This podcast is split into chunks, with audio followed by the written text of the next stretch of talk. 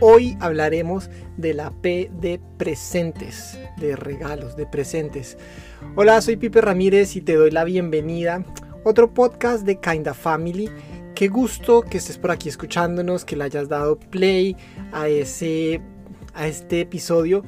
Y bueno, como te decía, hoy vamos a hablar de presentes.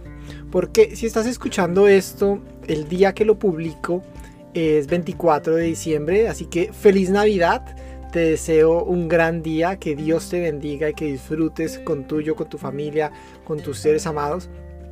Y si ya pasó Navidad, pues igual, feliz Navidad, porque eh, pues el hecho de que Dios haya venido al mundo como un niño en ese pesebre, pues es algo para disfrutar y alegrarnos y celebrar todos los días. Así que bueno, estamos en una serie de podcasts que hemos titulado Las P desde la óptica de Dios para una paternidad positiva y no peligrosa. Y hemos hablado de varias P's, te he estado contando de las P de palabra, de presencia, de pensamiento, de paternidad, de petición, de prepararnos, de paciencia, de pareja, el episodio pasado. Y hoy la P de presentes.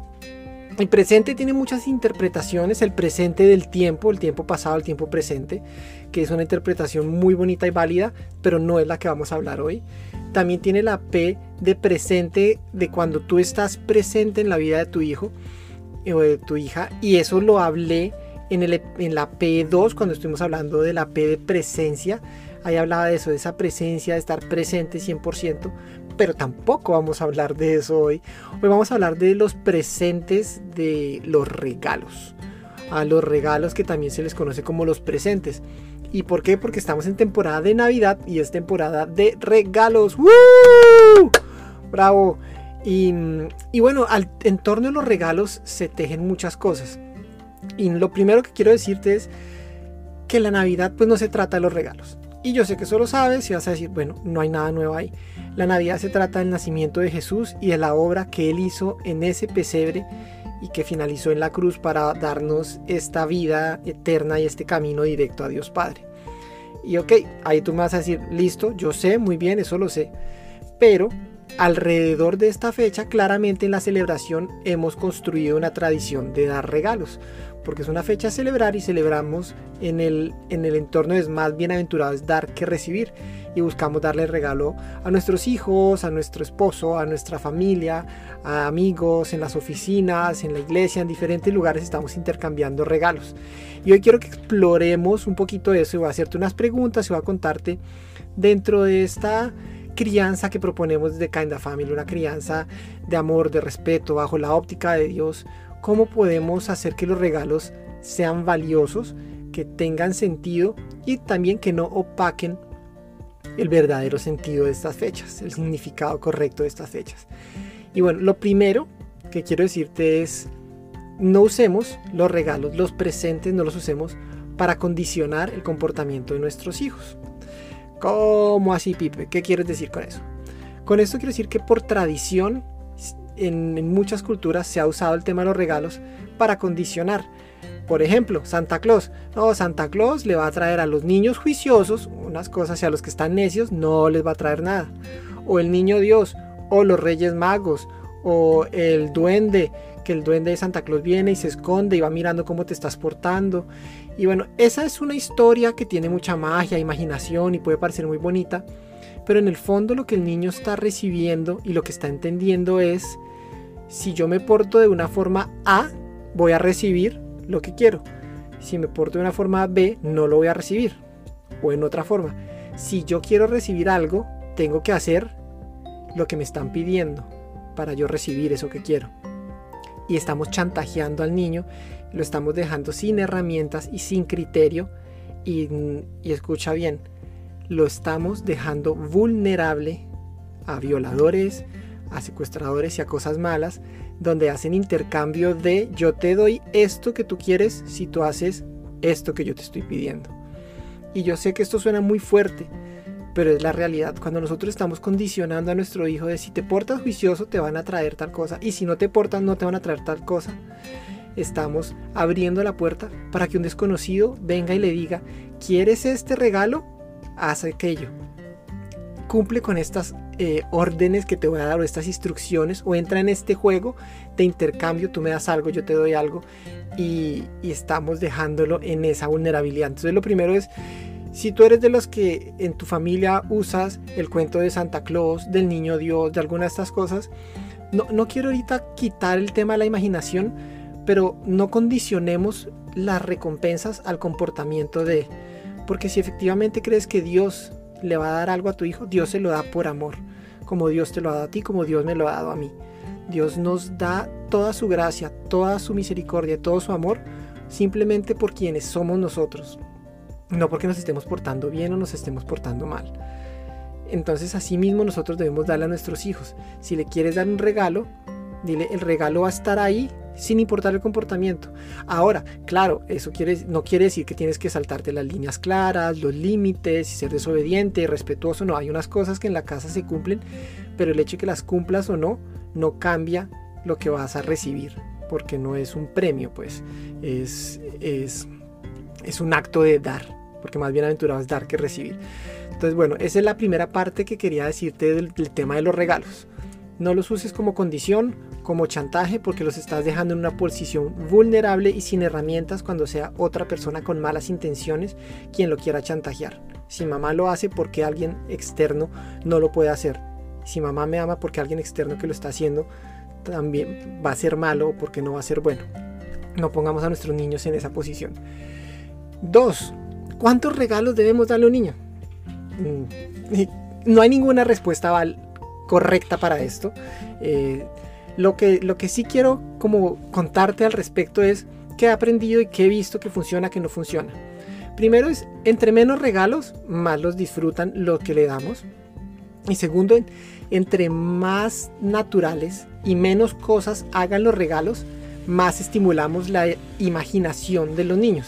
Si le damos un carro que le pone pilas y que ya hace mil cosas y se convierte en tres mil vainas, pues sí, muy chévere, muy ingenioso y es una obra de ingeniería muy buena, pero no le estamos dejando a la imaginación del niño desarrollo.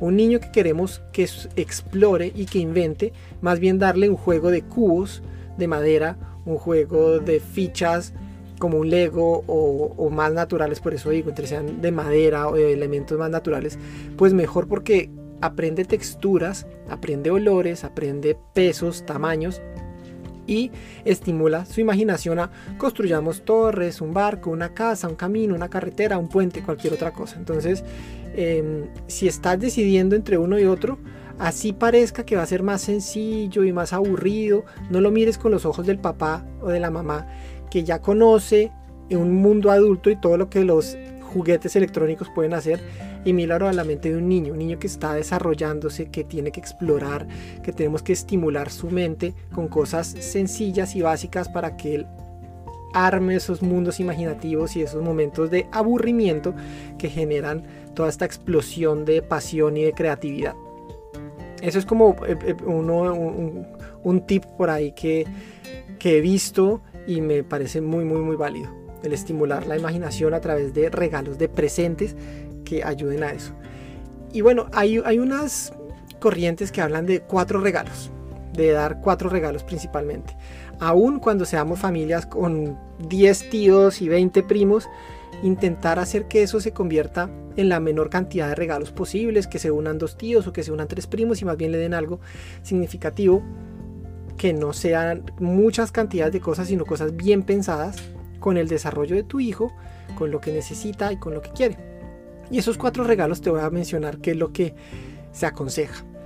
Un primer regalo que sea algo que el niño pueda usar. Algo que el niño pueda usar y ojalá que cumpla una, que cubra una necesidad. Por ejemplo, una camiseta, unos zapatos que le hagan falta, una gorra, una maleta, eh, algo que él pueda usar y recordar que lo tiene, que lo pueda llevar al colegio, que pueda también sentirse contento, mire, me regalaron esto de Navidad y mostrarlo a sus amigos, a sus familiares. Entonces, ese es como uno, un regalo que sea algo que pueda usar y ojalá cubra una necesidad de, uso. Un segundo regalo, un libro. Un libro, ojalá, preferiblemente, del tema, de la temática que le interese a tu hijo, a la edad que tiene si puede leer o si solo puede ver dibujos, pero un, libro que lo estimule a leer y a explorar ese tema que le gusta. Entonces vamos en, en dos. Un tercer regalo que se recomienda es algo que el niño quiere, algo que el niño desea. Aquí sí lo que él haya pedido, puede ser un juguete, puede ser algún objeto, puede ser, eh, no sé, un, juego o una prenda de ropa también, pero algo que él haya pedido y mamá, yo quiero eso, mamá, yo quiero eso, y realmente que, que veamos que sí es un deseo que ha permanecido por el tiempo, no que salimos hoy al centro comercial y, ay, yo quiero eso, y mañana va a, otro, a otra tienda y, ay, yo quiero otra cosa, sino algo que sepamos que sí es algo que que quiere, que ha buscado, que ha deseado. Entonces, entonces, así podemos nosotros cumplirle este, este deseo, que tenga un regalo cumpliendo su deseo. Y cuarto, es algo que el niño necesite o que lo inspire a desarrollar sus habilidades.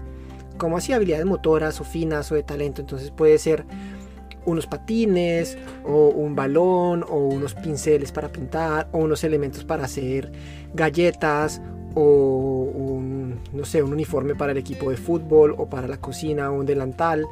Algo que dentro de lo que él está desarrollando de habilidades finas o gruesas, motoras o artísticas, lo estimule y lo necesite para seguir desarrollando esas habilidades. Se recomienda darle nomás esos cuatro regalos. Suena muy poquito, pero mira que cubren varias necesidades. Algo que él necesite y, pueda usar y llevar y mostrarlo y sentirse alegre con eso. Algo que él desee, que cumpla su, su anhelo.